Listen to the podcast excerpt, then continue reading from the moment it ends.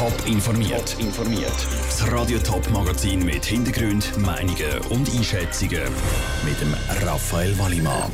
Wie die Zürcher Kantonsrat über den Bauzonenstopp debattiert haben und wieso die Verantwortlichen vom Open Air St. Gallen trotz Kritik ein positives Fazit ziehen, das sind zwei von den Themen im Top informiert. Wer über Nacht zum Millionär wird, hat entweder im Lotto gewonnen oder ist Landbesitzer und hat das Glück, dass sein Land zu Bauland umgezont wird. In so einem Fall müssen aber wichtige Fragen beantwortet werden. Wer zahlt die neuen Strassen, die neuen Haltestellen oder Schulen? Beim sogenannten Mehrwertausgleich geht es genau um diese Fragen. Also wie viel Landbesitzer vom Gemünd abgeben müssen. Über das haben sich Zürcher Politiker lang gestritten. Heute ist im Kantonsrat ein Kompromiss gefunden worden. Der Lukas Lippert war dabei. Gewesen. Bei dem Mehrwertausgleichsgesetz geht es um die Umsetzung des revidierten Raumplanungsgesetzes, das von der Schweizer Stimmbevölkerung angenommen worden ist.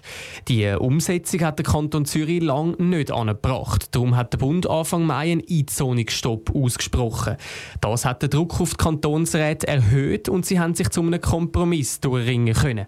Der Jörg Kündig, FDP-Kantonsrat und auch oberster Gemeindepräsident im Kanton Zürich, ist froh. Also insgesamt meinen wir, ist äh, das eine gute Gesetzgebung, natürlich ein Kompromiss, in dem es keine Sieger geben wird, sondern in dem alle etwas hergeben mussten. Aber ich glaube, die Rechtssicherheit und die Aufhebung dieses Moratoriums, ich glaube, das muss unser aller Ziel sein. Damit der Kompromiss im Zürcher Kantonsrat heute stand ist, hat es viel Seilziehen gebraucht. Die Linken haben so viele Abgaben von den reich gewordenen Landbesitzern wie nur möglich wählen, die Rechten so wenig wie möglich, wie der Josef Wiederkehr, CVP-Kantonsrat, sagt. Dies heißt, dass Aufzonungen in den wenigsten Fällen zu einer Abgabe führen werden. Dies fördert die Verdichtung, senkt die Kosten für den Wohnraum und verringert den bürokratischen Aufwand. Ein zentraler Punkt, dass dieser Kompromiss überhaupt zustande kam. Der Kompromiss ist am Schluss mit großer Mehrheit angenommen worden. Trotzdem hat der SP-Kantonsrat Rudi Leiss sich einen Seitenhieb gegen den alten Regierungsrat von der SVP,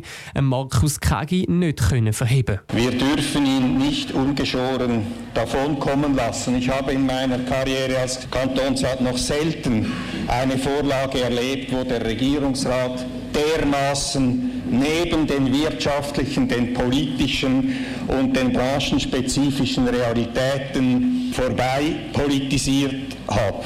Bei dem Kompromiss haben die Gemeinden jetzt die Möglichkeit, die Höhe der Abgabe selber zwischen 0 bis 40 Prozent zu bestimmen. Die Kantonsräte haben heute betont, dass sie hoffen, dass die Gemeinden die Verantwortung maßvoll umsetzen. Der Lukas Lippert aus dem Kantonsrat Zürich. Bis der Bund jetzt den Einzonungsstopp aufhebt, muss zuerst noch das Gesetz und die Verordnung ausgeschafft werden. Ein toter Schwimmer im Bodensitz Arbon, ein toter Schwimmer in der Sahne zu Fribourg und vermisste Schwimmer im Rhein- und Gomersee. Allein das Wochenende hat es gerade mehrere Badeunfälle gegeben. Darum stellt sich die Frage, wie kann es passieren, dass Leute beim Schwimmen einfach so untergehen. Der Daniel Schmucki hat bei Experten nachgefragt. Die Empfehlung von der Schweizerischen Lebensrettungsgesellschaft SLRG ist eigentlich klar. Nie direkt ins Wasser gumpen, ohne sich anzunetzen. Trotzdem halten sich viele Leute nicht daran und riskieren so ihr Leben. Weil bei so heißen Temperaturen, wie wir sie im Moment haben, sagt der Körper besonders anfällig, sagt der Präsident vom Schweizerischen Badmeisterverband, Michel Kunz. Der Körper der kann natürlich einen Schock erleiden durch das rasche Abkühlen. Der Körper auch mit diesen Temperaturen muss er schon Höchstleistungen bringen. Und vielleicht auch ein Spitzensportler hat auch Momente, wo eine Schwäche vorhanden ist oder es kann vielleicht auch eine medizinische Ursache haben. Eine andere Gefahr ist die Selbstüberschätzung. Es gibt immer wieder Leute, die das Gefühl haben, sie seien genug fit, um eine halbe Stunde oder sogar eine Stunde lang im See zu schwimmen. Das sei in vielen Fällen aber eben nicht so, warnt der Mark Kipfer von der Beratungsstelle für Unfallverhütung. Das ist schon so, wenn man weitere Distanzen schwimmt in einem Fluss oder in einem See, dass man an die körperliche Leistungsgrenze kommen kann. Und die ist vielleicht eher erreicht, als man sich selber gedacht hat. Und wenn man dort auf einmal nicht mehr mal im offenen Gewässer oder eben Krämpfe bekommt, das kann verheerend sein. Genau wegen dem ist es besonders wichtig, nie allein schwimmen zu gehen, speziell im Fluss oder See. Weil dort kann es schon nach ein paar Sekunden zu spät sein und der Retter findet den Schwimmer, der untergegangen ist, nicht mehr. Zum einen wegen der Strömung, zum anderen aber auch, weil die Gewässer sehr tief und trüb sein können. Das ist ein Beitrag von Daniel Schmucki. Vom 73-jährigen Mann, der gestern zu Rheinau im Rhein verschwunden ist und auch von der Schweizer Fußball-Nazi-Spielerin Floriana Ismaili, die im Comersee verschwunden ist, fehlt weiterhin jede Spur. Das Schlammgalle hat einen neuen Namen. Der Open Air. Das ganze Wochenende war es am Open Air St. Gallen über 30 Grad heiß. Was die Hitze für die Veranstalter bedeutet hat und über was sich Besucher aufgeregt haben, im Beitrag von Andrea Blatter. Auf die Frage, wie war das Open Air St. Gallen, gibt es eigentlich vor allem eine Antwort: heiß. Mit Temperaturen von zum Teil deutlich über 30 Grad hat es eigentlich gar keine Bands mehr gebraucht, um die Leute einheizen. Das hat Vor- und Nachteile gehabt, sagt der Geschäftsführer vom Open Air St. Gallen, Christoph Huber.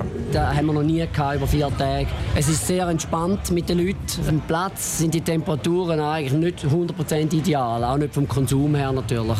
Aber natürlich hat mit dem Wetterbericht die Ticketzahlen in den letzten Tagen extrem nochmal zugenommen. Insgesamt rund 25'000 Besucher sind jeden Tag am Open Air. Die sind recht kreativ geworden, um die Zeit zu überstehen stehen. Zum Beispiel haben sie Heizdecken mit der spiegelnden Seite gegen auf ihre Zelt gelegt, sackweise Eiswürfel gekauft oder einfach ihre eigenen Bettchen aufgestellt.